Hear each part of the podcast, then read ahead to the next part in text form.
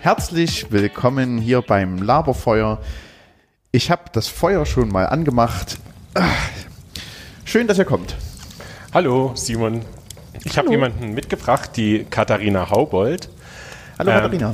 Hallo, schön, dass Hallo. ich auch am Lagerfeuer sitzen darf. Ja, es knistert schön. Ähm, kurze Dinge, fünf kurze Dinge, um dich ein bisschen vorzustellen. Ähm, du spielst gerne Basketball, bist BVB-Fan, arbeitest beim CVJ, äh, bei der CVJM Hochschule Kassel, ähm, sprichst oder gestaltest mit dem Podcast Frische Theke und du bist 33 Jahre alt. All das stimmt. Schön, dich kennenzulernen. Ähm, wir stellen unseren Gästen am Anfang immer die Frage hier am Laberfeuer, gibt es ein Accessoire oder ein Gegenstand, der dich ausmacht, woran man dich erkennen kann? Äh, Wenn man meine Haare als Gegenstand werten darf, ist das auch in Ordnung? Oder muss Accessoire was sein, was ich ablegen kann? Ich könnte dir auch helfen, deine Haare abzulegen. Ja, danke. Ich meinte dann auch wieder Im, aufsetzen. Im Protokoll steht Gegenstand oder Aussehen. Bitte antworten. also ich würde sagen, man kann mich an meinen Haaren wiedererkennen. Die sind relativ blond. Und lang. Ja, also ich meine, die hatten auch schon unterschiedliche Länge, aber nie eine andere Farbe. Als Kind waren sie noch ein kleines bisschen noch blonder, aber Und ich bin als ganz schon kleines Kind auch ein kleines Stückchen noch kürzer. mit Sicherheit, Hm. höchstwahrscheinlich. Ähm, und dann mal länger und mal wieder kürzer und mal wieder länger und so und jetzt gerade wieder ein bisschen länger. Um dich gern am Anfang noch ein bisschen besser kennenzulernen, wollen wir mit dir eine Aktion, ein Spiel spielen, A, B oder Nee. Das heißt, der Falk wird dir gleich mehrere Entscheidungsmöglichkeiten geben und du musst möglichst schnell entscheiden zwischen das, dem einen oder dem anderen. Wenn Ja. du dich nicht entscheiden willst oder alles beides blöd findest oder aus irgendeinem Grund das nicht möchtest, dann sagst du Nee. Wenn du zu lange brauchst zum Nachdenken, sagen wir Nee. Ja? Und sobald zwei Nees da waren, ist die Runde zu Ende, beziehungsweise wenn die Liste zu Ende ist, Genau. Zu wenig ausgedacht wurde. Also zum Beispiel Tisch oder Stuhl. oder Stuhl. Tisch? So, Sehr gut, Prinzip begriffen. genau, Prinzip begriffen. Obwohl ich Ab blond bin. Wie Danke, bitte? dass ihr es so mal erklärt habt. Ich hatte das Bedürfnis. Man, man hört immer die Sachen, die man selber hören möchte, oder? So, los geht's. Katze oder Hund? Hund. MacGyver oder A-Team? MacGyver. Dostoevsky oder Karl May? Dostojewski. Slow Food oder Fast Food? Slow Food. Herr der Ringe oder Game of Herr der Thrones?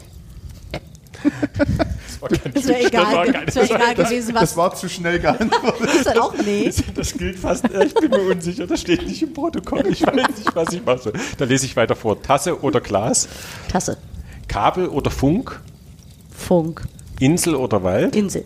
Fluss oder Berg? Berg. Müsli oder Smarties? Müsli. Star Wars oder Star Trek? Star Wars. TKKG oder drei Drei Fragezeichen? Fragezeichen. Tee Was ist oder das denn für eine? Frage? Ich weiß nicht. Okay, In. Wirklichkeit schreibt das jemand, das denke ich mir ja nicht aus. Da haben wir jemanden angestellt für. Tee oder Kaffee? Nee. Marvel oder DC? DC. Taschen, Äh, Entschuldigung. Taschenmesser. Ich darf nicht werten. Nee, ist auch, ja, bist ja nicht du. Um Ja, ehrlich richtig. zu sein, ist das auch so ein Genre, wo es mir völlig egal ist. Ich wollte nur nicht nochmal Nee sagen. Weil es dann vorbei gewesen Ja, wäre. das wär weil schlimm du, gewesen. Weil ich, dann hätte ich mich ja schön gefühlt. dass Ich möchte mich entschuldigen für alle äh, Hörer, die DC-Comics mögen. Ihr seid wunderbare Menschen. Ich kenne mich, glaube ich, auch im Marvel-Universum ein bisschen besser aus, aber es macht nichts. das, auf, das, ja. Taschenmesser oder Nähnadel? Taschenmesser. Tanzen oder musizieren? Tanzen. Jetzt ist die Liste. Jetzt ist die Liste vorbei. Ich war, war Ah, Gott sei. Dank, dass ich nicht Nee gesagt habe. Na, einmal. Einmal hast du- Bei Ja, aber Kaffee also oder so, dass Tee. es vorbei gewesen wäre. Ach so. Das meinte ich. Aber man kann nichts gewinnen, wenn man die Liste bis zum Ende Aber schafft. man kann sehen, was in eurer Doch, Kreativität ein, steckt. ein ähm, in dem Schreiber, der es geschrieben hat, den wir dafür angestellt ja. haben, Ja. der aber nur so kreativ ist, weil er Geld dafür kriegt. ja. Ähm, bei was hast du gesagt? Die Sie, oder? Nein, ja, Marvel oder DC, aber wo ich Nee gesagt habe, war Tee oder Kaffee. Ich war nämlich ein Jahr lang in England und seitdem ist Kaffee nicht mehr das einzige probate Mittel, um wach zu werden, sondern Tee ist wirklich auch geil. Aber du hast doch nee gesagt. Ja, Ach, bei weil beides ja, geht. weil beides Ach so, das geil Und ist. dann ist ja da Tee, kann ich mich nicht ist ja Tee entscheiden. viel besser. Tee als Kaffee? Ne, besser, ja. Nee, ich trinke auch sehr gerne Kaffee, vor allem guten Kaffee. Ist, und woher? Woher der kommt? Na, ich bin so jemand, der ich gehe. Aus dem Laden. Nicht. Letztens habe ich mir Kaffee gekauft, der kam aus Mexiko. Ich stehe immer vom Laden und dann geht voll die Gehirnschau los, dass ich mir denke, oh ja, Mexiko. Und dann kommen alle Bilder, die ich in Mexiko habe und dann denke ich, der schmeckt bestimmt so und so. Und dann bin ich nach Hause gekommen, aber es war noch ein bisschen alter Kaffee da, da musste ich leider die neue Tüte aufschneiden, um den mexikanischen Kaffee zu trinken. Trink- Ist, ist, hast du auch so Favoriten? Mm, Also ich habe tatsächlich zurzeit auch einen aus Mexiko, aber ich merke, ich mag kräftigen Kaffee, ganz egal, wo der herkommt. Und ich achte mittlerweile sehr darauf, dass der fair gehandelt ist. Mit Milch und Zucker oder richtig nur Kaffee? Nur mit Milch, Nur mit Milch. kein Zucker. Jetzt Seebraun. Ja. ändert sich die Farbe, wenn Zucker drin ist. Nee, Gut. aber mit Milch. Ja. So, wer bin ich? Wir spielen eine Runde Wer bin ich, um sozusagen locker zu werden. Ähm, Wo wir das ja noch nicht sehen. ja, das, ich fühle mich auch noch ganz ein bisschen. Ähm, jeder hat sich eine Person ausgedacht oder nutzt nach die Gunst der Stunde. Ähm, es wird vorgestellt, ähm, sozusagen Attribute gesagt, die anderen raten und wenn es dann zu lange sagt, dann verrät man einfach. Magst du anfangen, dass wir dir deine Person nicht wegnehmen? Okay, das können wir so machen. Hoffentlich kennt ihr die Person. Na, oder wenn ich sag's das ja, dann, dann lernen wir ja noch was. Also das Gute ist, wenn du eine Person gewählt hast, die wir nicht kennen, hätten wir sie dir auch nicht wegnehmen können. Das stimmt. Also ratet mal. Oder muss ich jetzt was sagen? Ja, was genau, du musst Also, jetzt. nee, wir können auch raten, aber dann dauert's länger. Ich dachte, es wäre das ich Spiel, wo ihr quasi sagt, männlich oder weiblich und ich sage ja oder nein. Und Nein, dann, Nee, nee, aber nee, wir haben ja also- nur, der Podcast soll ja nicht länger als ungefähr 40 Minuten Also oder du so kannst gehen. jetzt einfach so mit deiner Kreativität Attribute dieser Person nennen. Okay. Ähm, ist ein Nerd. Sheldon Sheldon Cooper. Cooper. Natürlich. Sehr gut. So schnell war noch Sag ich nur. Worteffekt. Hast du alle Staffeln gesehen? Oder Ähm. bist, kennt, magst, äh, naja gut, das weiß man ja nicht, wenn man den nimmt, ob man den mag. Magst, findest du den, wie findest du den? Also ich gucke sehr gerne Big Bang Theory. Ich habe, ich weiß nicht, ob ich die letzte wirklich ganz geguckt habe. Mehr seit der Hochzeit und so, hm, weiß ich auch Von nicht. wem? Also ja, ich. Mh, Wir die- dürfen nicht spoilern, also in Wirklichkeit hat niemand, Ach so, niemand also, hat geheiratet. Es hat nie, niemand heiratet, die bleiben und die treffen auch keine Frauen. Es bleibt wie in der ersten Folge. Okay, ja. Also die erste Folge habe ich gesehen. Ja, ich auch. Reicht. Du noch nicht, dann guck dir die erste Folge an und bist du auf dem Level. Ich, ich glaube, die Gesamtzeit der Ausschnitte, die ich aus äh, Big Bang Theory vom Falk gezeigt bekommen hat, In unserer Freizeit. in, ganz wichtig. genau in unserer Freizeit, die übertrifft bei weitem die Zeit, der, die ich, wo ich Folgen davon angeschaut habe. Da gibt es aber auch. Das ist Bildung. Ja, ja, so, jetzt, achso, ich. Nee, du bist dran. Ich bin dran. Ja. Ähm, ich bin ein ganz guter Mensch. Ich habe Mutter Theresa. drei Söhne. Oh, doch nicht. Ich ähm, habe, obwohl ich ursprünglich nicht ähm, Arbeiten mit Holz gelernt habe, trotzdem ähm, mit Schiffbau meine, meine größten Spuren verdient. Ich ähm, kann ziemlich gut mit Tieren, besonders wenn sie paarweise auftreten. Ach, woher weiß das? Glaube ich nicht. Woher weiß man denn das? Vielleicht konnte der Gott nicht gut. Du musst dir erstmal erraten, wer, Noah. Der Noah. ja, Oder hättest du noch ein paar andere Facts? Aber von glaubst du denn, dass die Geschichte wirklich passiert ist? Ich hatte schon mal Spider-Man als Person ausgewählt. Und Nee, aber der ist eine biblische Figur. Das ist ja eine durchaus zulässige Frage zu sagen, glaubst du, ob es wirklich so passiert ist? Ähm, das ist eine spannende Frage. Ich kann es mir nicht vorstellen. Und dort kommt es an meine Grenzen der Vorstellungskraft. Und ähm, gerade so die ganzen Urgeschichten, so alles, was vor Abraham passiert, ähm, läuft für mich oftmals unter der Kategorie, dass mir dort dass dort versucht wird, das, was so an Erzählungen aus der Menschheit ähm, sch- schon bestanden haben, irgendwie aufzunehmen. Die Frage nach dem, ob das passiert ist, stellt sich mir nicht. Für, ich frage mich eher, welche Wahrheit steckt in dem Bibeltext für mich drin. Und da finde ich sehr viel spannende Sachen. Obwohl ich sagen, für mich ist die Noah-Geschichte. Also man das ist ja so eine Kinder, das ist ja eine gute Kindergeschichte. Also Willst du mich verarschen? Das ist doch keine gute Kindergeschichte. Da wird die ganze Menschheit ausgerottet. Tiere vor. Ja, das ist auch das Einzige, warum das das, ist eine die gute Frage, wie ich die Kindergeschichte ist. Geschichte erzähle, oder? also ob ich dann sage, oh ja, also lädt er die Tiere drauf und dann eher ausschmücke, wie die Leute ertrinken oder ob, naja, vielleicht ist es keine gute Habe ich dir deine Kindergeschichte. Person weggenommen? Nein, du hast, ja, weil ich, ich habe dir heute Mittag erzählt, dass ich Noah gern genommen hätte, weil der, aber da war ich mir unsicher, ob der der erste Nackte in der Bibel war. Nee, du wolltest wissen, ob er der, erste erste Betrunkene Betrunkene. war. Ach, Der erste sagen, Nackte war er nicht, das stimmt, das Adam war- der erste Nackte? Ja, entschuldige, ja, ich bin durcheinander gekommen. Ja, nee, aber was ich, an, was ich an der Arche-Geschichte tatsächlich spannend finde, also die Frage, ob, ich- ob das wirklich passiert ist oder nicht, das ist so eine, weiß ich nicht, ob ich das beantworten werde, aber spannend finde ich, dass die Vorstellung, dass jemand ein Schiff baut, ja, obwohl das jetzt nicht gerade dran ist und dann tut er da Tiere drauf, das hat so, so einen Freak-Charakter. Und ich finde, manchmal fühle ich mich als Christ tatsächlich in so einem Freak-Zustand, also eher nicht unter Christen, manchmal auch unter Christen, aber wo ich so denke, die Reaktion der anderen mir gegenüber hat den Charakter, dass ich jetzt auch ein Schiff bauen könnte und Tiere drauf treiben könnte. Ich würde die Leute nicht mehr irritieren. Aber ich weiß nicht, ob es am Glauben liegt oder an meiner Person. Das ist halt, ähm, aber das, das ist das ganz attraktiv. Probier doch mal kein Christ zu sein und guck, ob sich das ändert. Wie geht denn das? Wie, wie sollte denn das funktionieren, dass Nee, jemand, der das ich, Evangelium Ich hat, glaube nicht, dass das funktionieren würde.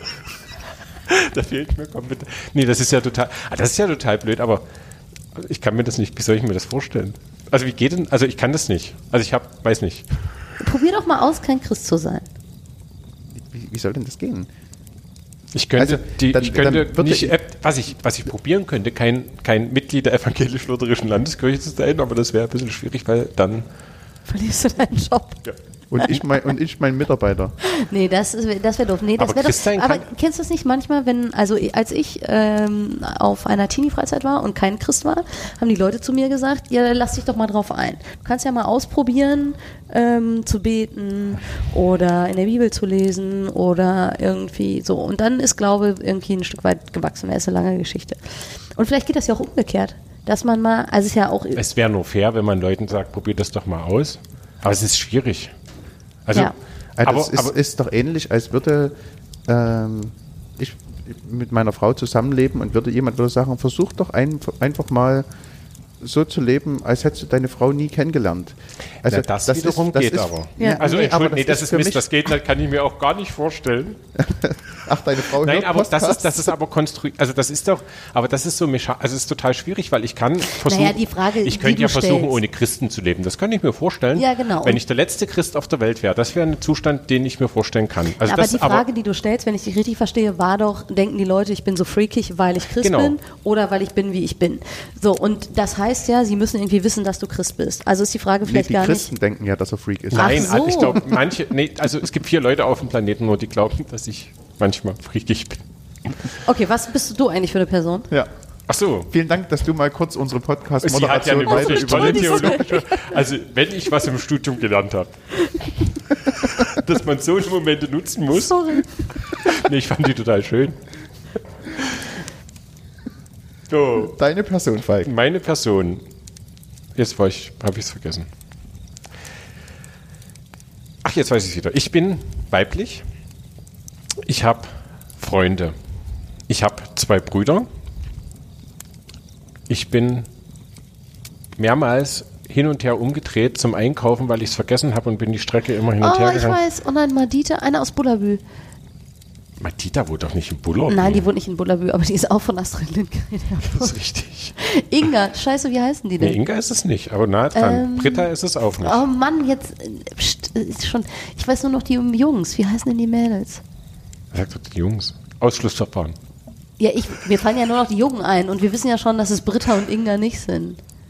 Es Jetzt ist auch nicht die doch. Kerstin. Ich bin raus. Es ist auch nicht die Kerstin. Die war die Ist- Kleinste, die durfte auch noch nicht einkaufen gehen. Du kennst die Kinder aus Bullabü nicht? Nicht alle. Lasse, Bosse, Ole, Wunderschön. Inga, Ich glaube, dass es Britta, Bullabü gibt. Kerstin, ja, das glaube ich auch. Mein Papa hat meinen Bruder und mich immer Bullabüs genannt.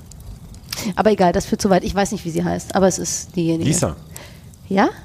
Und Eine nicht- Fleischwurst von der besten. Aus deiner Stimme hat man gerade gehört, dir wäre es gleich eingefallen. Nee, das ist Nee, gelogen. nee, das hat so, das hat wirklich, das war so. Ja? Es wäre mir nicht eingefallen.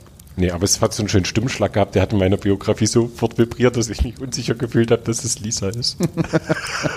Heißt sie wirklich Lisa? Vielleicht heißt sie Lisa. Also wir haben, wir werden bei unserem Podcast doch immer noch ein paar Facts unten drunter machen, dort wo wir uns bei unseren Personen geirrt haben. Das passiert manchmal. Fakten, die wir nachträglich korrigieren müssen. Gut. Gut, das ist aber heute ein richtig schönes Lagerfeuer, also im Sinne von, es, es lagerfeuert schon. Ähm, ich habe dich vor uns kurz vorgestellt, Katharina. Ähm, erzähl mal, was ist denn, du hast gerade gesagt, mein Vater hat uns immer Buller, Die Bullerbüs, Bullabüs. die Ja, Bullerbüs hab- genannt. Erzähl mal, was war, wie bist du aufgewachsen? Also wo hast du, was, was war die Area der Bullerbüs? Und wer sind die Bullerbüs? Die Area der Bullabüs war ähm, am Rande des Ruhrgebiets in einem Ort, wo man nicht so richtig weiß, ob man im Ruhrgebiet aufwächst oder schon im Sauerland. Das ist von hier wahrscheinlich völlig irrelevant, aber wenn man da wohnt, also Ruhrgebiet ist ja so Arbeiter, Stahle, Kohl, viel Natur, viel mehr als man vielleicht denkt. Okay, und, Und- Sauerland ist nur für, falls falls jetzt jemand von der Küste genau, zuhört und ich- nicht weiß, wie Sauerland, wir Genau. wissen es natürlich hier. Natürlich. In Sachsen, das ich wäre schon noch dahin gekommen. Und äh, das Sauerland ist, ach, ich weiß nicht, eher so hügelig-bergig. Da kann man gut Schlitten fahren, das war auch immer ganz cool. Aber ich habe den Eindruck, manche, also es ist auch irgendwie ein bisschen verschlossener, kommt es mir irgendwie so ein bisschen so vor. Naja, und äh, der Ort heißt Hagen-Hohenlimburg und ich bin mit einem zweieinhalb Jahre jüngeren Bruder da groß geworden und zwei Eltern und in der Grundschule gewesen und so. Und dann, als ich zehn war, ähm, also beziehungsweise als ich neun war, haben meine Eltern sich getrennt. Als ich zehn war, sind wir dann umgezogen in äh, einen neuen Ort, der Soest heißt, und dem ich jetzt auch wieder wohne, aber nicht die ganze Zeit. Jetzt Sauerland habe. Ruhrgebiet? Soest. Soest ist weder im Sauerland noch im Ruhrgebiet. Das ist in der Soester Börde, aber das muss man von hier aus gesehen, Das interessiert liegt das, in der Nähe niemanden. von Kassel, wäre meine Vermutung jetzt aufgrund meines geografischen Ja. Wissens. Von hier aus gesehen, ja, ich fahre schon noch eine Stunde. So, also schade, ich dachte, ich habe es aufgrund deiner Arbeit wollte. ja. Bei Es Soest, ist noch näher an Dortmund als an Kassel. bei Soesterbörde muss ich immer dran denken, irgendein Comedian hat Wise das mal so verdreht. Ach so, oder heißt es Sösterborde? Genau. Das war die, die Wise Guys auf dem Rastplatz. King of the Roads, wo die gesungen Genau, haben. Schön. Soester Was ist denn Börde. die Bo Börde? Die, Was ist- Börde, die Region heißt halt so. Was ist eine Börde? Eine Börde, um ehrlich zu sein, so ganz genau weiß ich das gar nicht. Wir haben so viel Ackerland und so, kann sein, dass das das irgendwie beschreibt. Okay. Soll ich mal schnell. Nee, du Googeln? kannst ja kannst die- Ah in nee, wir Shownotes sitzen ja am die Lagerfeuer. Ja. Die nicht- Wir haben auch gar keinen Empfang. Ja, Nee, hier ist auch total, genau, kannst du in die Shownotes unten reinschreiben, unter Ja. Lisa. Genau. Wenn Lisa in der, was? Börde, Borde. Börde. Börde, der Börde Urlaub macht. Soesterbörde. In der Soester Börde Oder Urlaub in macht. der Söster Borde. Ähm, Kindheit, also so- was ist das Spielzeug deiner Kindheit gewesen? Wenn ich, wenn jetzt sozusagen du die Möglichkeit hättest, wir dir ein Kontingent für eBay geben würden, um das zu ersteigern. Hast du es noch? Also Das erst müsstest du es finden in meiner deinem Kindheit. Gehirn. Ja, ich muss es tatsächlich finden in meinem Gehirn, weil ich glaube, dass es unterschiedliche Phasen gab. Wir hatten ja nichts. Na doch. Wir hatten, Ach, wir, ach ja, wir hatten Ich, wir hatten nichts. schon was. Ich komme ja aus dem Westen. na, wir hatten auch was. Wobei ich bin 86 geboren. Da ist auch die Frage, wann fing Kindheit an? Also an die Spielzeuge meiner ersten drei Jahre erinnere ich mich auch nicht so ganz richtig. Ich habe unglaublich gerne mit Playmobil gespielt. Und ich war gerne draußen. Ich habe gerne Fußball gespielt. Was hast du mit Playmobil gespielt? Gab es da schon so krasse Prinzessin? Gab es ja, das schon? Nee, nee, Prinzessin und so gab es nicht, wäre aber auch nicht meins gewesen. Also, Entschuldigung für diese Zuschauer. Ja, das ist schon in Ordnung, ich verzeihe dir. Pirat. Aber ich, ja, fand ich auch geil, hatte aber nur meinen Bruder. Mein Bruder hatte die Piraten und die Ritterburg und so, aber der hat dann lieber mit Lego Bauernhof, gespielt. oder? Ich hatte einen Bauernhof und damit habe ich auch gerne gespielt. Hatte auch ein bisschen Ähnlichkeit mit Bullabü. Ich bin irgendwie nie an Playmobil rangekommen. Ich war eher schon so ein Lego-Typ. Ja, ich glaube, das ist für die Intelligenten. Was, Le Nee. Playmobil oder Lego? Nein, Lego. Nicht Nee, glaub- Bei nee, Playmobil nee, ist ja schon alles fertig. Nein, das stimmt nicht. Also mein Sohn, also ich bin ja ein Lego-Typ wie du. Und ich konnte, also mein Sohn, der hat mit Playmobil angefangen zu spielen und da habe ich mich, hat man Emotionen. Und dann hat, hat sich das entwickelt und dann ist der wie ein Kurator jetzt sozusagen, du gehst auf Arbeit, da hat er seine Sachen alle aufgebaut, dann gehst du auf Arbeit, dann hat er das ganz anders aufgebaut oder du äh, schaffst den, sagst, also der darf dann selbst lesen gute Nachtgeschichte vor und dann irgendwann, also gute Nachtritual und so und dann ähm, mache ich was für mich zum Abend, meine Frau für den Abend und dann kann Rufus irgendwann schlafen oder er sagt nochmal, was er braucht. Aber das ist dann einfach so, dass sich dann irgendwann hinlegt. Aber dazwischen baut er noch was, dann machst du dann das Licht aus später und da steht da irgendwas anderes. Da steht dann die Krippe von Playmobil und hat er irgendwas von Papa gehört und dann mit Römer. die das logischerweise bewachen, weil da hat irgendwas, da war da was mit Römern. Und da habe ich tatsächlich Playmobil lieben gelernt. Und Ja. da denke ich, das ist, Ich finde Playmobil auch großartig. Nicht nur sagen, Lego ist was für Schlaue. Ja, das war ja auch ein bisschen Ach so. Also hm, ich erlebe auch, dass es halt diese Zeiten gibt. Ich glaube, das ist eher eine, äh, eine Sache, ich habe im Lego total gerne einfach drauf losgebaut. Ja. Und irgendwie ist am Ende immer ein Raumschiff draus geworden. Oh, mir fällt noch Minka ein. Minka war eine gehäkelte kleine Katze, die ich im Alter von vielleicht vier, fünf Jahren als Haustier an einer Leine hinter mir herführte. Freue ich mich. Ich, ich könnte jetzt nachträglich das Wort gehäkelt rausschneiden. Gehegelt. Das war eine kleine Katze. so, so gehegelt. ähm, ja, und später dann hat sich das gewandelt. Was war dann in. Ja, ich glaube, also Wenn man älter wird, mit dieser war- Katze bin ich zum Beispiel dann später nicht mehr rumgelaufen. Wenn du an deine Schulzeit denkst, was ist dann das, wo du, ähm, als, was ploppt da als erstes in deinem Gehirn auf? Wenn ich sag, Basketball. Als ich zehn war, also ich habe mit dem Schulwechsel quasi, also jetzt jetzt schon weiter für eine Schule, aber mit dem Schulwechsel angefangen Basketball zu spielen und dann habe ich von zehn bis ich 15 war nicht viel anderes gemacht als Basketball zu spielen. Was ist für dich die Faszination daran? Ach, ich glaube, ähm, also ich habe immer schon gerne Ballsport gemacht. Mein Papa hat Handball gespielt, das hat mir meine Mama verboten, weil es zu brutal sei. Ich glaube, sie hat irgendwie gewittert, dass ich am Kreis gelandet wäre und immer mit blauen Flecken nach Hause gekommen wäre und so.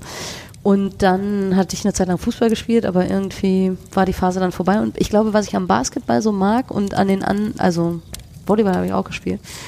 Ich mag, dass man Feindkontakt hat, aber ein Nicht-Kontaktsport. sich, ja, aber sich eben nicht die Fresse poliert. Also, äh, wobei Rugby finde ich auch ganz geil.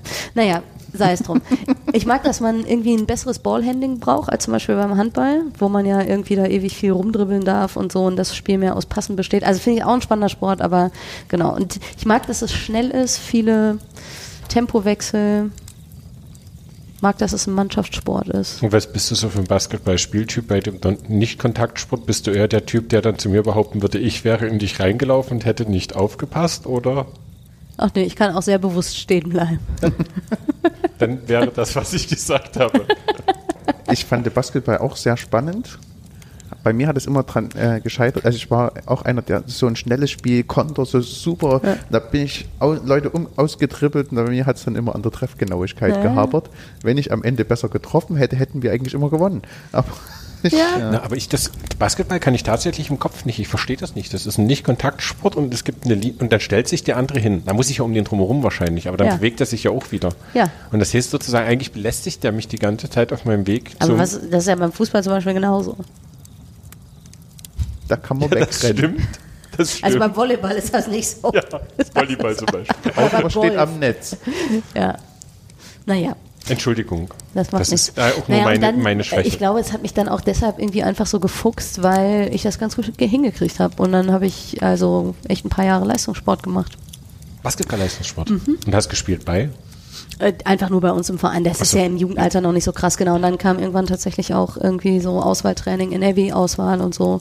Und dann habe ich mit eigentlich schon 14 die Diagnose gekriegt, dass eins meiner Knie völlig im Arsch ist.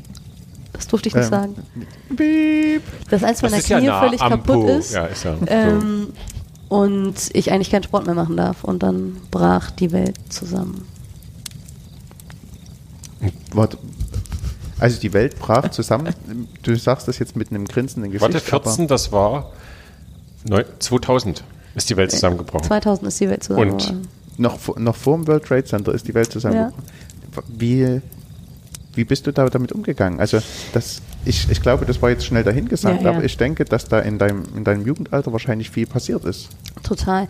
Und ich glaube auch, also wenn du noch mal auf einer anderen Ebene nach der Faszination fragen würdest, dann hatte das natürlich auch ganz viel mit irgendwie Bestätigung und fast irgendwie Lebenssinn oder Erfüllung oder so zu tun. Also irgendwie ähm, war das in meinem Leben schon irgendwie im Teenie-Alter echt wichtig und das hat mir wirklich den Boden unter den Füßen weggezogen. Und ich glaube sehr stark deshalb, weil ähm, durch die Scheidung meiner Eltern dieses ganze System Familie und die Frage nach, worauf ist eigentlich Verlass, sowieso schon mal aufgeworfen war.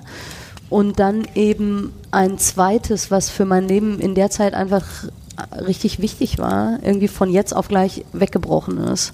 Ähm, Und das hat mich schon, also es hat, glaube ich, zweierlei gemacht, mich generell erstmal irgendwie in so eine emotionale Krise gestürzt und wirklich auch, ich erinnere mich, dass ich daran, also damals irgendwie dachte, ist mir scheißegal, dann spiele ich jetzt lieber halt nochmal irgendwie weiter. Und der Arzt, also ich war sehr unverständlich, als die Diagnose sozusagen vom Arzt kam.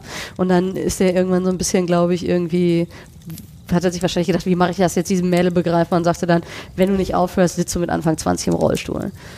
Und da hast du halt echt so einen Moment von, was? Äh, und ja, hat irgendwie relativ viel irgendwie im Leben hinterfragt und was sind eigentlich Prioritäten und verzichtet man auf das eine, damit man vielleicht später noch was haben kann und so. Und damals war es für mich eher so, dass ich gedacht habe, ne, dann spiele ich halt weiter und sitze im Rollstuhl. Who mhm. cares? Und das zweite war aber, dass das tatsächlich die Frage nach Gott nochmal ziemlich krass aufgeworfen hat. Ähm, und Sinn für mich sowieso relativ früh ein Thema war, also was ist der Sinn des Lebens, wofür stehe ich morgens auf, warum gehe ich eigentlich in die Schule, ja, damit ich irgendwann studieren kann, aber wofür soll ich studieren? Hast du einen Job, hast du einen Job, irgendwann gehst du in Rente, dann stirbst du, kann ich auch sofort sterben. Mhm. Also was, wofür, so. Und von daher war diese Sinnfrage da und Gott hat in meiner Biografie erstmal keine große Rolle gespielt, aber in dem Moment wusste ich, entweder es gibt ihn nicht, da kann ich gut mit leben, oder es gibt ihn und der ist ein Arsch, dann will ich halt nichts mit ihm zu tun haben. Hm. Und das, also glaube ich, war da schon echt so ein Verdichtungspunkt. Ähm, und eigentlich dachte ich, dass ich mit dem Thema Glaube und Religion irgendwie durch wäre. Und dass das auf jeden Fall nicht die Antwort sein kann. Wann warst du durch? Was hat dazu geführt, dass du durch warst? Ja, tatsächlich diese Erfahrung von irgendwie das, was mir so wichtig ist, wird mir genommen. Okay. Und das hing, also in diesem Fall würde ich sagen, sind sie zwei Ereignisse. Das eine war tatsächlich die Scheidung meiner Eltern und dann eben ein paar Jahre später die Erfahrung, da kannst du was richtig gut und dann darfst du es nicht mehr. Hm. Aber es sind ja vermutlich immer so eine Erfahrung, die sozusagen im Tal stattfinden, dass man sagt, oh, jetzt bin ich fertig mit Gott.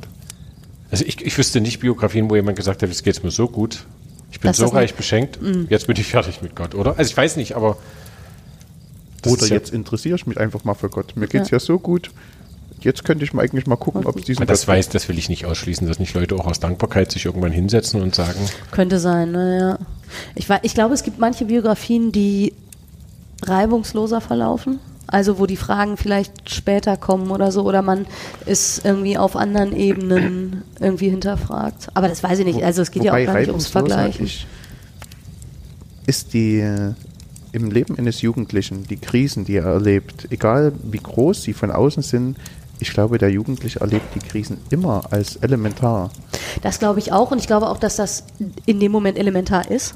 Also schon alleine, weil das ja in dem Empfinden so ist und es auch nichts hilft, dann zu sagen, ja, aber in Afrika sterben Kinder. Genau. Ähm, Guck mal, ich habe ein kaputtes Knie gehabt, also so schlecht bist du ja nicht dran. Genau. Ja. Ja. Naja, aber das Spannende ist ja, glaube ich, dass ähm, Scheidung unkörperliche ähm, sozusagen Handicapung, ja. naja, oder also das, was ist, ja. das ist ja schon übel. Also Scheidung für ein Kind ist ja, ist ja, sagt man ja, oder, oder sind die Erfahrungen, dass die Kinder, also es gibt kein, keine Trennung, wo die Kinder sagen, Hurra. das ist jetzt ein Gewinn. Also, naja, oder, also ich weiß es nicht, keine Ahnung. Aber die Kinder fragen, also die Frage steht ja immer, bin ich's? Oder welchen Anteil, äh, nicht wenn ich es nicht bin, welchen Antrag, Teil trage ich daran? Mhm. Also sozusagen, ich bin innerlich beschäftigt als, als Jugendlicher, wenn Entscheidungen mhm. stattfinden oder als Kind. Und wenn dann sozusagen zu dieser innerlichen Beschäftigung, dieser Unsicherheit ähm, dazu noch kommt, dass plötzlich der Körper nicht mehr kann, dann hast du ja noch die körperliche, äh, den körperlichen Defekt und dann kommt ja beides zusammen. Das halte ich schon für eine, für eine existenzielle Jugendkrise oder eine existenzielle ja. Krise, die nochmal eine andere Natur ist als ich weiß es nicht. Ich, also die anderen glaube ich, dass die Jugendlichen das auch so empfinden und sagen, oh ja, ich darf jetzt abends nicht zur Party, aber ganz ehrlich, ähm, wenn mein Entscheidungskind sagt, du darfst jetzt leider freitags und samstags nur bis 23 Uhr raus. Dann ist also es im ja Verhältnis wahrscheinlich anders. Eine, eine ja, ja. ja, und ich muss sagen, ich glaube, für mich war tatsächlich die, die Frage, irgendwie bin ich schuld oder so, gar nicht so krass, sondern wirklich eher die Erfahrung von das, was doch immer sicher war. Also ich hatte das ja auch nicht hinterfragt, dass das irgendwie instabil sein könnte oder so.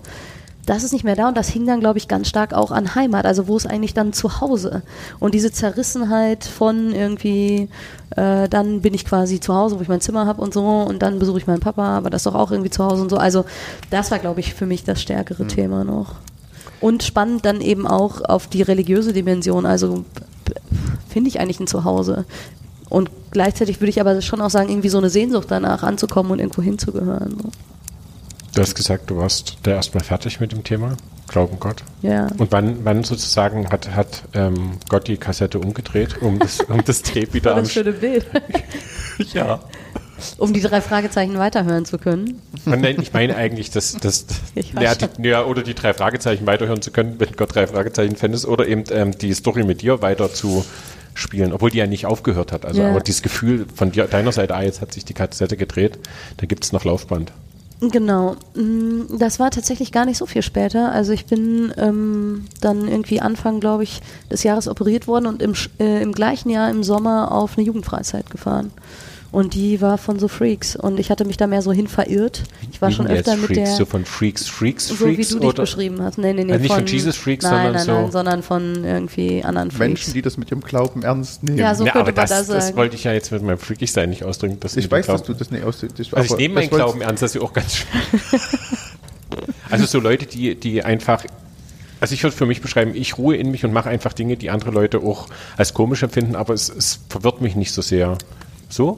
Nee, schon im Sinne von, wir sind da irgendwie angefahren und sollten vor jedem Essen beten und haben uns morgens getroffen, um in der Bibel zu lesen und irgendwie eine halbe Stunde lang irgendwie Lieder gesungen und das war ja an sich alles noch irgendwie erträglich, aber die meinten das halt alles auch noch ernst. Und das, Das war glaube keine ich, Karikaturveranstaltung. Ja, genau. Das war, glaube ich, der Moment, wo ich irgendwie dachte, wie ihr glaubt an Gott. Und jetzt nicht nur irgendwie so im Sinne von, ja, das spielt schon auch irgendwie eine Rolle, sondern es ist irgendwie das Zentralste und wichtig und das, wonach wir unser Leben ausrichten. So. Und das hat mich echt von der Herausforderung gestellt, weil ich, ähm, ich weiß nicht, die ersten, den ersten Tag, die ersten zwei Tage dachte ich, das halte ich keine zwei Wochen aus. Zwei Aber Wochen, zwei 14 Wochen. Tage, das ist ja, chromdynamisch spannend. Und wir saßen aber in Schweden fest. Und dann dachte ich, ich kann jetzt nicht zu Hause anrufen und sagen, hol mich hier ab, das sind irgendwie Spinner oder so. Und Tun sie dann- dir was an? Äh, Nee, nee. Und das Problem war ja auch noch, bei all dem, was ich sehr seltsam fand, waren die auch einfach richtig cool und haben sich für mich interessiert und wir haben so viel Spaß zusammen gehabt und echt auch äh, neben all dem freakigen super viele coole Sachen zusammen gemacht. Und was eben das Interessanteste für mich oder das Bewegendste eigentlich war, war, dass die ähm, sich all meinen Fragen gestellt haben. Und ich hatte ja schon irgendwie einige im Gepäck und äh, dachte dann so bei Tag drei, okay, du sitzt jetzt hier fest mit diesen Leuten, dann kannst du die Zeit auch nutzen und überlegst jetzt, also findest halt in den nächsten anderthalb Wochen noch besser raus, warum du das alles schwachsinnig findest und dann hast du wenigstens noch irgendwie einen Nutzen davon gehabt, jetzt hier mit denen gewesen zu sein. Und dann habe ich die angefangen zu löchern über ihren Glauben und warum sie das so sehen und was das überhaupt bedeutet und habe ihnen all meine vielen Fragen gestellt und noch nie erlebt, dass Leute sich so intensiv dann damit beschäftigt haben und wirklich geantwortet haben, sehr persönlich, sehr ehrlich und immer wieder mit dem Zusatz, ja, das sehen wir so, aber ob das was für dich ist, das musst du selber rausfinden. Und was für mich sehr erstaunlich war, dass äh, mir, würde ich sagen, zum ersten Mal so von Jesus erzählt worden ist, dass ich irgendwie ihn wahrgenommen habe. Also ich habe vorher bestimmt auch schon mal was von Jesus irgendwie gehört, aber der hat für mich keine zentrale Rolle gespielt im Hinblick darauf, wie Gott jetzt so sein könnte. Und in deren Erzählen von Gott war Gott immer so, wie Jesus ist. Und für mich war das ja so der Arsch, der auf der Wolke sitzt und irgendwie sich daran freut, dass arme kleine Mädchen kein Basketball mehr spielen dürfen, jetzt mal etwas karikiert gesagt. Und dann haben die auf einmal von einem Gott erzählt, der sich irgendwie in die Schicksale der Menschen hineinbegibt und der selber Mensch wird und der versteht, wie das ist, hier zu leben und der mit seinen Freunden Mist erlebt hat und der gelitten hat. Und das hat für mich wirklich, also die Kassette gewendet, weil ich irgendwann kam mir so der Gedanke, okay, wenn Gott so ist, dann erstens ist dann meine Situation auf einmal anders. Also ne, er ist nicht mehr der Verantwortliche, sondern fast eher der Begleiter darin so. Ähm, und eben auch, der ist auf einmal nahbar und erfahrbar und hat was mit meinem Alltag zu tun und halt nicht irgendwie, es hing auch, glaube ich, viel mit den Erfahrungen, die ich vorher mit Kirche gemacht habe, die eher so waren, dass ich mal den Eindruck hatte, es ist furchtbar weit weg und distanziert und hat mit meinem Alltag überhaupt nichts zu tun. Aber sie jetzt nicht im wirklichen Entfernungssinn, sondern im. Ja, sowohl als auch. Ach so, also okay. so wirklich so eine empfundene Distanz. Also Achso, die dieses empfundene Bild, Distanz, das meine Ne, ich schon, aber genau. nicht, dass man lange hinläuft. Ach so, nö, nee, das nicht. Die Kirche war ja schon auch so nah dran, aber Man kann ja auch trotzdem, selbst wenn es nah ist, einen großen Bogen drumherum ja, machen. das stimmt. Ja, obwohl ja, oder auch die Abläufe von den Gottesdiensten, das war die Sprache, die da verwendet wurde. Ich dachte immer, was ist das hier, das Mittelalter? Also, ja. Okay. Aber das ist, wenn sozusagen, der ich an der Jugendarbeit arbeite, finde ich es ja schon cool, wenn jemand da sitzt und die ganze Zeit Fragen rauspulvert und sowas, das finde ich, das ist ja ein Luxuszustand. Ne? Also für mich, also jetzt nicht, ja, äh, aber also ich finde es ja cool, wenn Jugendliche kommen und sagen, ey, das sind meine Fragen, so Ja. und so ist es. Ähm, das ist ja, das finde ich ja schon total cool. Also tatsächlich die Chance zu nutzen und auch zu fragen einfach und zu sagen so und dann ähm, nicht sozusagen wie bei der Essensausgabe zu sagen, hier ist mein Tablett, ich gebe es dir mal und du befüllst mir es mal, sondern tatsächlich auch vermutlich in Diskurs zu gehen Ja, oder total. Fragen stehen zu können, stehen hab- lassen zu ja. können. Also es spielt sich zwar immer der Film ab, dann sitzen da Leute, die beantworten einen alle Fragen und wenn dann ab der hundertsten Frage alle beantwortet, sagt man, ja, jetzt hast du mich, sondern tatsächlich ja vermutlich auch die Erfahrung, dass nicht alle Fragen endgültig immer zwangsläufig, oder? Ja, auf jeden Fall. Und ich glaube, am Ende war auch gar nicht so wichtig, was sie konkret gesagt haben, da kann ich mich auch gar nicht mehr dran erinnern, sondern alleine, dass sie dazu bereit waren und dass sie mich in ihr Leben haben gucken lassen.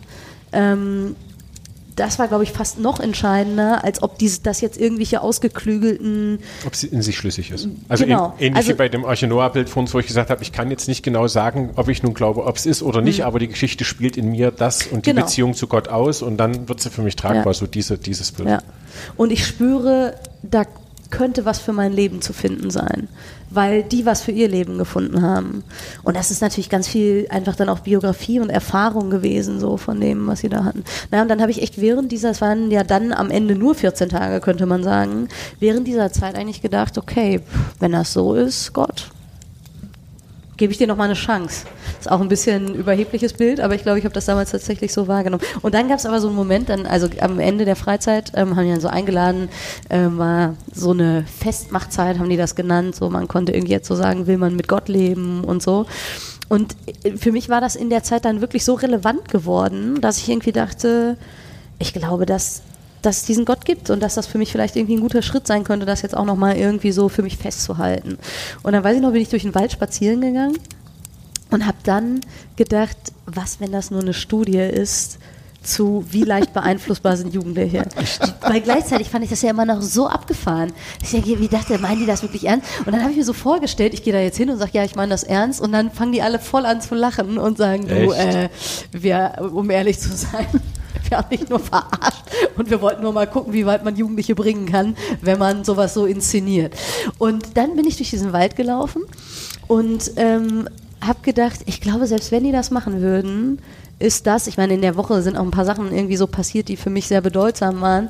Ähm, aber dann habe ich gedacht, selbst wenn die das machen würden, würde ich, glaube ich, sagen, aber ich glaube jetzt trotzdem an diesen Gott.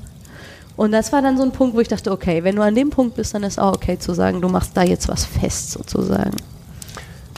Ähm, ich finde, du hast gerade gesagt, ne, da habe so gedacht, naja Gott, dann gebe ich dir noch mal eine Chance. Das Ja. ist ziemlich arrogant. Ähm, wo ich, also ich höre das gar nicht so mit der großen Arroganz, weil ich denke halt, ähm, also ich empfinde das immer so, ich für mich denke darüber nach, in der Rolle, dass ich manchmal denke, ah, wir müssen jetzt alles erklären und das ist jetzt alles, ne? Und das ist nicht, ist nicht endgültig das letzte Wort gesprochen mit Gott, aber wir müssen es noch sprechen, damit es alles nied- und nagelfest ist, dann können wir hier unten unterschreiben und dann ist es klar und, und machen wir dann aber immer bewusst, warum muss ich das? Also ist das, ist das nicht eine tief menschliche Art, sondern wenn Gott tatsächlich lebt, aktiv ist und in dieser Welt wirkt, wie auch immer das ist, ähm, was ja ähm, ganz spannend ist, ähm, dann darf ich das doch. Genau, also, also dann kann ich doch, kann ich doch auch sagen, also heute würdest du es ja vermutlich sofort Ja. auf deine Reaktion anders sagen, dann kann ich doch auch sagen, dann gebe ich dir noch mal eine Chance und, und die Größe in Gott liegt ja gerade tatsächlich darin, dass er damit kein Problem hat. Also Demut jemanden anderes gegenüber zu zeigen, ist ja eigentlich viel mehr Größe, als dass es Schwäche ist. Nur die, die, die, die schwach sind, behaupten, ja, es ist wirklich Schwäche, weil sie nicht die Stärke haben, um sich demütig gegenüber anderen zu zeigen. Also das ist jetzt ein bisschen kompliziert, das kann man ja auch in, in Viertelgeschwindigkeit dann ablaufen lassen, aber und das, das, das kam jetzt mir so vor. Ähm, das ist jetzt so das, das gewesen, wo ich so gedacht habe, ah krass, das ist Ja. ja spannend so als. Ja, ich glaube, man darf das auf jeden Fall, aber es ist halt auch ein spannendes Bild von Gott. Ich würde ja auch immer sagen, so wenn es ihn wirklich gibt, ist ein bisschen auch sein Problem, ob er sich uns zeigt oder nicht. Auf der einen Seite. Und auf der anderen Seite würde ich schon auch sagen, ich war echt irgendwie auch auf einer Suche. Und dass, ähm, dass er mir begegnet ist, erlebe ich auf der anderen Seite irgendwie auch als ja, irgendwie echt als Geschenk und nicht als etwas, was ich hätte einfordern können oder so. Ähm, und frag mich das manchmal auch. Ich habe manchmal irgendwie, was weiß ich, Gespräche mit Freunden oder so, oder die irgendwie sagen, ich würde das ja gerne glauben, aber hm, Mhm. Nee, ist nicht. Und dann denkst du, du kannst das halt nicht machen. Ähm, und das finde ich ist auch sehr herausfordernd, das aushalten zu müssen. So. Das wäre das zweite gewesen, wo ich dich fragen würde, ähm, wenn Jugendliche das hören, jetzt ähm, das Laberfeuer und sagen, ja, Jugendfreizeit habe ich schon gehört oder andere haben begeistert geredet. Ähm, es kann ja durch sozusagen durch diese Tradierung oder das Erzählen, also bei mir ähnliche Biografie, meine Eltern haben mich bei einer Freizeit angemeldet und dann bin ich da hingefahren und habe gedacht, holt mich ab. Ähm, ich würde dann die Erlebnisse anders beschreiben, als ja. auf einem anderen Level und, und ganz anders wahrscheinlich war. Aber danach hat sich für mich tatsächlich auch was geändert und ich habe für mich jetzt nicht so eine krasse Entscheidung für Christus getroffen, sondern eher die Entscheidung, ähm, möchte ich in dem Mainstream leben oder möchte ich bewusst mich wahrnehmen und die Welt und über Gott nachdenken? Mhm. Ähm, aber das schürt ja Erwartungshaltung. Also wir sind Professionelle, die in der Jugendarbeit, ähm, du am ähm, CVM Hochschule, wir mhm. mit Jugendlichen arbeiten. Das ist ja eine, wir erzählen Biografien, die rückblickend ja, sich schon glorifizieren, klingt mhm. ja ein mhm. bisschen komisch, aber ähm, was wären was, wo du sagst, Leute, wenn ihr auf eine Freizeit fahrt und es, es glorifiziert sich nicht gleich. Es wird nicht gleich der übelste Hack und du sitzt da und fühlst dich isoliert und nicht hast. Würdest du sagen, Leute, das würde ich euch mitgeben jetzt? Es ist schwierig, weil die Frage nicht vorbereitet war. ich glaube, das, was mich an Gott wirklich fasziniert über die Jahre, ist, dass er immer noch größer ist und irgendwie auch immer noch mal der ganz andere. Und ich weiß nicht, ob das was ist, was irgendwie erst später kommt. Aber ähm, ich, also meine Biografie war ja dann auch nicht mit 15 zu Ende und dieser Zustand war jetzt irgendwie konserviert von einem zwei Wochen Freizeit Hochgefühl und trägt sich jetzt die nächsten irgendwie 18 Jahre durch und bis aufs Sterbebett so, sondern da gibt es ja irgendwie diverse Aufs und Abs und ich habe zum Beispiel in meiner Biografie immer wieder sehr intensive Phasen mit Depressionen gehabt, ähm, wo jetzt von irgendwie dem Freizeitgefühl oder so nicht mehr viel da war. Ähm, und ich vieles auch irgendwie dann nochmal hinterfragt habe von, ne, was ist das jetzt für ein Gott und so. Und ich glaube, für mich war es tatsächlich heilsam, dass, ähm, dass dieses Bild von Jesus, der sich ins Leid hineingibt und der selber Isolation erlebt hat. Und also ich glaube, das Krasseste ist echt für mich diese Beschreibung, ähm, dass als Jesus gestorben ist, dass er selber eben gerufen hat, mein Gott, mein Gott, warum hast du mich verlassen? Ähm, und in den Momenten, wo ich mich irgendwie isoliert von Gott fühle oder denke, boah, glaube ich das eigentlich wirklich noch und äh, was, wenn das alles nicht stimmt oder so, muss ich oft irgendwie daran denken, dass Jesus selber das auch so gegangen ist. Und dann ist Gott manchmal weit weg, aber Jesus ist irgendwie immer noch nah dran. Und das hilft mir manchmal in so Situationen. Und wenn Leute auf Freizeiten fahren und da, was weiß ich, in irgendwelche Gottesdienste gehen und andere dann erzählen, boah, Jesus ist mir begegnet und es war so krass und so, dann würde ich sagen, man kann ihm auch begegnen, indem, dass man Gott gerade nicht mehr spürt. Ähm, das macht nicht so viel Spaß, aber ich glaube eigentlich, dass es die viel tiefere Gottesbegegnung ist am Ende, weil wir viel mehr von seinem Wesen, äh, glaube ich, gezeigt kriegen und von dem, wie krass er sich in diese Welt irgendwie hineingegeben hat. Aber das ist eine Entwicklung auch über Jahre gewesen. Ich weiß nicht, ob das funktioniert, dass man das jetzt quasi so nimmt als Gedanken und dann sagt, ja, und wenn ich das nicht erlebe, dann ist es so und so. Aber für mich ist es wirklich Trost. Ähm, wobei die, die Frage nach dem, wie ich Gott erfahre, erlebe ich als eine, die in seltensten Fällen ist, ich erlebe jetzt Gott gerade ganz echt hier. Ganz oft erkenne ich, wie ich Gott erfahren habe in einem Rückblick, mhm. dass ich auch in einer ähm, eigenen Reflexion meines Glaubenslebens, meines normalen Lebens, ähm, dass ich die Punkte wahrnehme und mich daran freue, oh, warum habe ich das in dem Moment gar nicht so gleich registriert? Ja. Also es gibt Momente, wo ich merke, ah, jetzt bin ich gerade ganz nah an Gott dran, fühle ich mich ihm nahe. Ja. Aber ich glaube, in den Momenten, in denen halt andere irgendwie tolle Erlebnisse berichten und man selber die nicht hat, ist es halt auch sehr schwer zu sagen, okay, vielleicht blicke ich irgendwann mal zurück und dann genau. entdecke ich da, nochmal was. Das halte ich auch immer für eine sehr schwierige Sache. Ähm, ich bin gerade äh, ein bisschen ähm, sozusagen angedockt, empathisch geworden, als du gesagt hast, ähm, in, in, der, in dem, wo ich nicht gespürt habe oder nicht. Ich musste das für mich auch mal irgendwie bearbeiten oder ich weiß gar nicht mehr, ob es eine Verkündigung war oder was der Auslöser war. Auf jeden Fall die Frage, ähm, ich habe gerade das Gefühl, dass Gott, also ich wünsche mir, ich habe eine Krisensituation, es geht nichts mehr. Es gibt eigentlich, man sitzt im Tal oder ich saß im Tal und es gab rechts und links nichts mehr. Und eigentlich der Wunsch, Gott, du kannst es doch machen, du kannst es beenden und bitte mach das doch einfach. Also das mit einer ganz starken Emotion, aber es passierte nichts, es passierte nichts. Aber es passierte bei mir tatsächlich auch nicht, dass ich gesagt habe, dann gibt es dich nicht, sondern ich habe mich dann damit auseinandergesetzt und was ist denn für mich tatsächlich die Erkenntnis, Gott kennt mich ja auch. Und es wäre, es würde tatsächlich, also ich für mich sage, es würde zu mir schlichtweg, also ich fände es ich fänd's total schön, wenn die Tür aufgeht und ein Engel kommt rein und dann wäre alles, da wären halt die Zweifel auch weg. Und dann, also für mich so, das wäre so die Vorstellung, wären die Zweifel weg. Und dann wäre ziemlich die, die Ängste, denen ich mich immer stellen muss, ähm, die wären verschwunden. Aber Gott kennt mich und deswegen ähm, weiß er auch, ähm, was mich beflügelt. Und beflügeln und lernen oder, oder sich erfahren ist ja nicht zwangsläufig immer nur um Glück. Und deswegen, na, Schweigen ist das falsche Wort, aber deswegen ist es nicht so klar. Also das ist so für mich das, was ich jetzt auch bei dir gehört habe, Ja. was nicht tröstet. Also wenn man, in, wenn, wenn man weint, dann weint man. Ja. Also würde ich sagen. Und dann kann man denjenigen auch nicht trösten. Wir hatten dich ja im Vorfeld geb gebeten, eine Bibelstelle mitzubringen. Jetzt reden wir die ganze Zeit schon über Glauben und über Bibelstellen. Ich habe das Gefühl, die Bibelstelle passt ein bisschen. also ich weiß nicht, das ist so, so ein Gefühl. Ähm, erzähl mal, was hast du uns von der Bibelstelle mitgebracht, die dir Ja. gerade wichtig ist oder schon länger oder wie auch immer? Ähm, es ist eine Bibelstelle, die von einem Vater ähm, stammt, der um darum bittet, dass seinem Sohn geholfen wird. Und ähm, wo Jesus dann eben sagt, naja, wenn man nur Glauben hat, dann kann alles Mögliche passieren so. Und dann äh, ruft der Vater, ich glaube, hilf meinem Unglauben. Und für dieses Jahr ist das die Jahreslosung, aber das ist ein Vers, der mich schon viele Jahre beschäftigt. Also nicht erst seit jetzt und immer mal wieder so aufploppt, weil ich den so krass finde und er für mich ganz viel von meinem Glauben auf den Punkt bringt. Also ja, ich glaube, aber ich weiß auch, dass ich ganz oft nicht glaube oder mir unsicher bin oder zweifle und und reicht dieser Glaube jetzt tatsächlich zu dem, was Jesus da sagt? Also das ist ja irgendwie, weiß gar nicht, wenn das stimmt, was er da sagt. Also wer glaubt, dem ist alles möglich. Ja, wer glaubt denn dann? Also wem ist denn alles möglich so? Und dass der Vater einen Weg findet, damit umzugehen, indem er einfach ehrlich sagt, was da ist, in all seiner Verzweiflung und in dem anscheinend ja auch Wissen und Erleben, ich kann keinen Glauben produzieren, ich kann das nicht selber machen. Ähm, und für mich ist das echt auch so ein Vers, der ähm, ganz viel in mir befreit hat, weil ich schon auch eine Phase hatte, wo, glaube ich, Zweifel eher negativ waren. Und so dieses, eigentlich bist du als Christ gut unterwegs, wenn du nicht zweifelst und alles, was in der Bibel steht, irgendwie ernst nimmst und glaubst und so. Und ähm, in Phasen, wo ich da viel dann auch hinterfragt habe und irgendwie dachte, ja, es äh, stehen aber auch ganz schön komische Sachen in der Bibel und ich erlebe auch Sachen, die ich irgendwie schwer einzuordnen finde in das, wie ich irgendwie bisher geglaubt habe und so.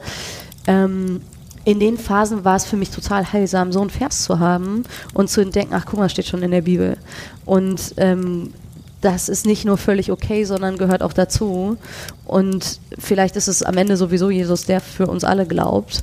Und ich kann in diesem Ringen ähm, all das vor Gott aussprechen, was da ist. Und wenn ich das nicht mehr aussprechen kann, ist auch okay. Manchmal bete ich einfach nur, ach. Dann denke ich, da steckt so viel drin. Ach, Ach. Das ist. Es ist auf jeden Fall echt. Ja, Und ich glaube, das macht doch diese Aussage von dem Vater, die, die Hingabe, die in dieser Aussage liegt, dass er nicht versucht, seinen Glauben vor Jesus aufzupumpen, sondern sich so hingibt, wie, wie er ist, ohne sich besser zu machen, ohne sich schlechter zu machen. Das, ich glaube, das ist ja eigentlich Glaube. Nicht, ich habe irgendetwas, was ich hier produziert habe und ganz toll Gott dir gegenüber zeigen kann, sondern so wie ich bin, so wie ich empfinde, so wie ich denke, so gebe ich mich dir. Nimm mich oder lass es. Das ist kein Scharren auf dem Bazar. Ja, Wo, ich, wo Jesus sagt, was man auflegt, man auf den Tisch. da hat sich ja gerade schon jemand nicht. angeboten als, äh, als dein Kind. Wenn du jetzt nochmal drei Glaubenspunkte zulegst, dann nehme ich erstmal dich. Ach so. Ja, aber nee, aber das ist ja nicht das Scharren auf dem Bazar.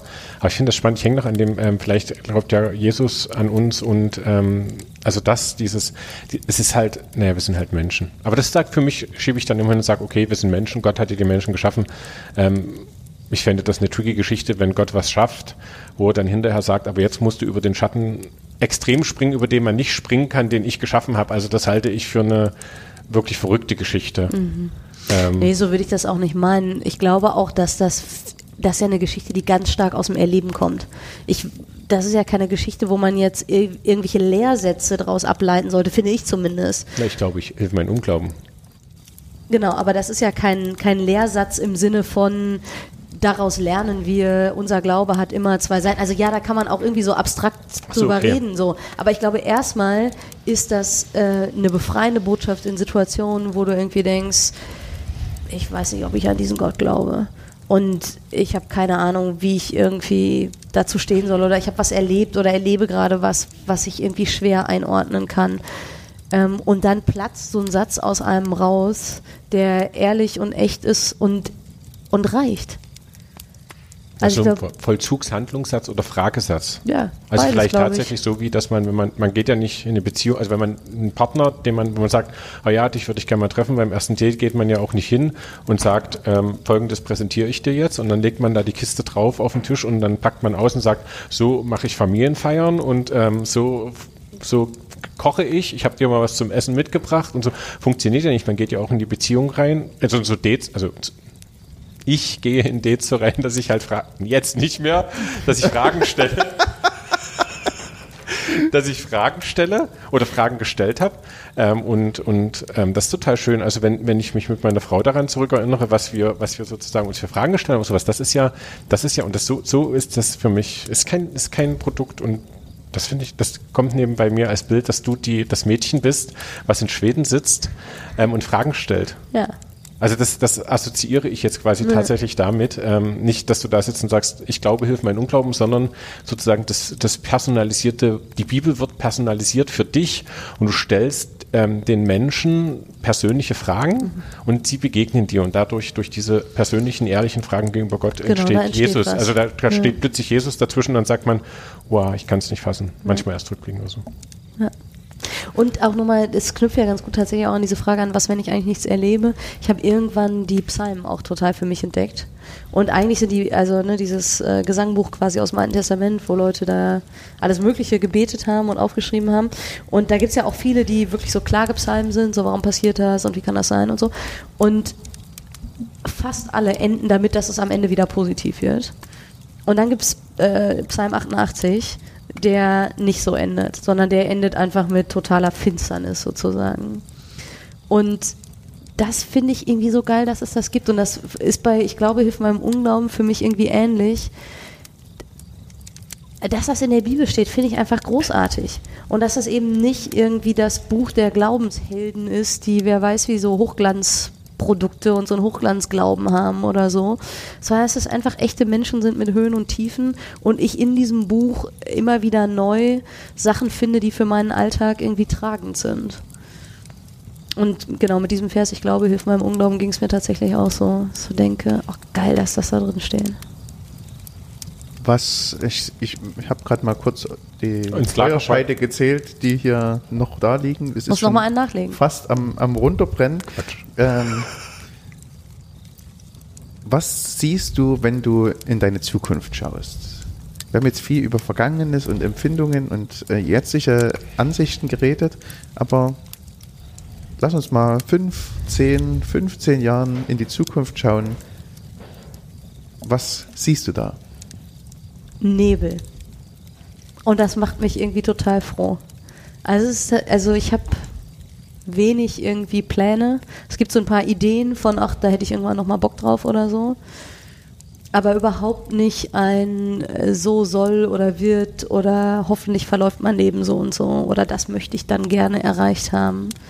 Ähm, Im Gegenteil, ich bin irgendwie total froh, dass es mir in den letzten Jahren mehr und mehr geglückt ist zu sagen, machen wir mal heute und dann morgen. Und ich habe so einen Job, wo ich ziemlich gut sagen kann, was ich dieses Jahr noch so machen werde und auch noch ein paar Sachen im nächsten Jahr. Aber dann muss ich das auch irgendwie nicht wissen. Und das macht mich tatsächlich irgendwie fröhlich, weil ah, das ist irgendwie das bessere Abenteuer. Ich mag das gar nicht, das so irgendwie geplant zu haben. Vielen Dank.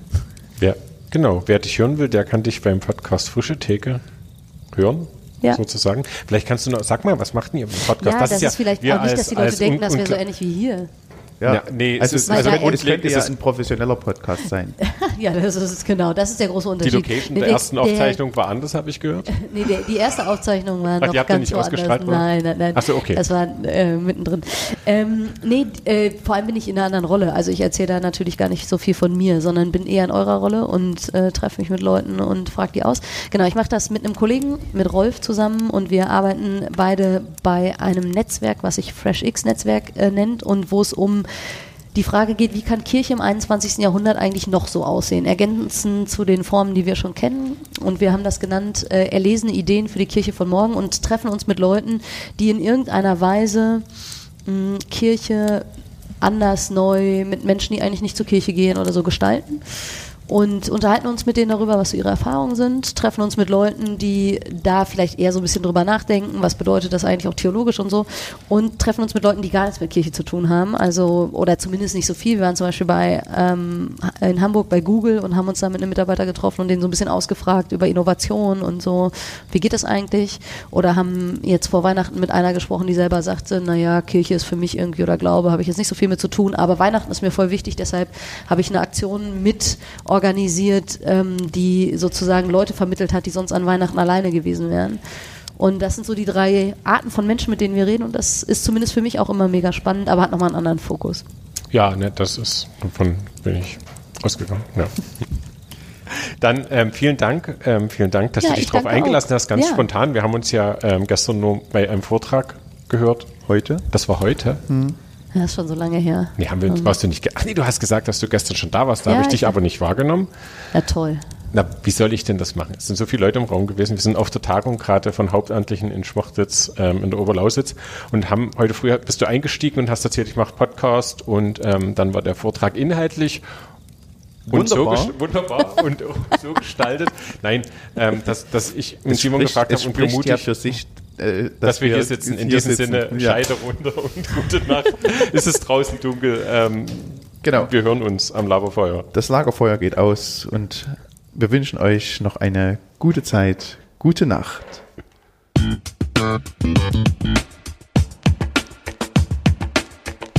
Thank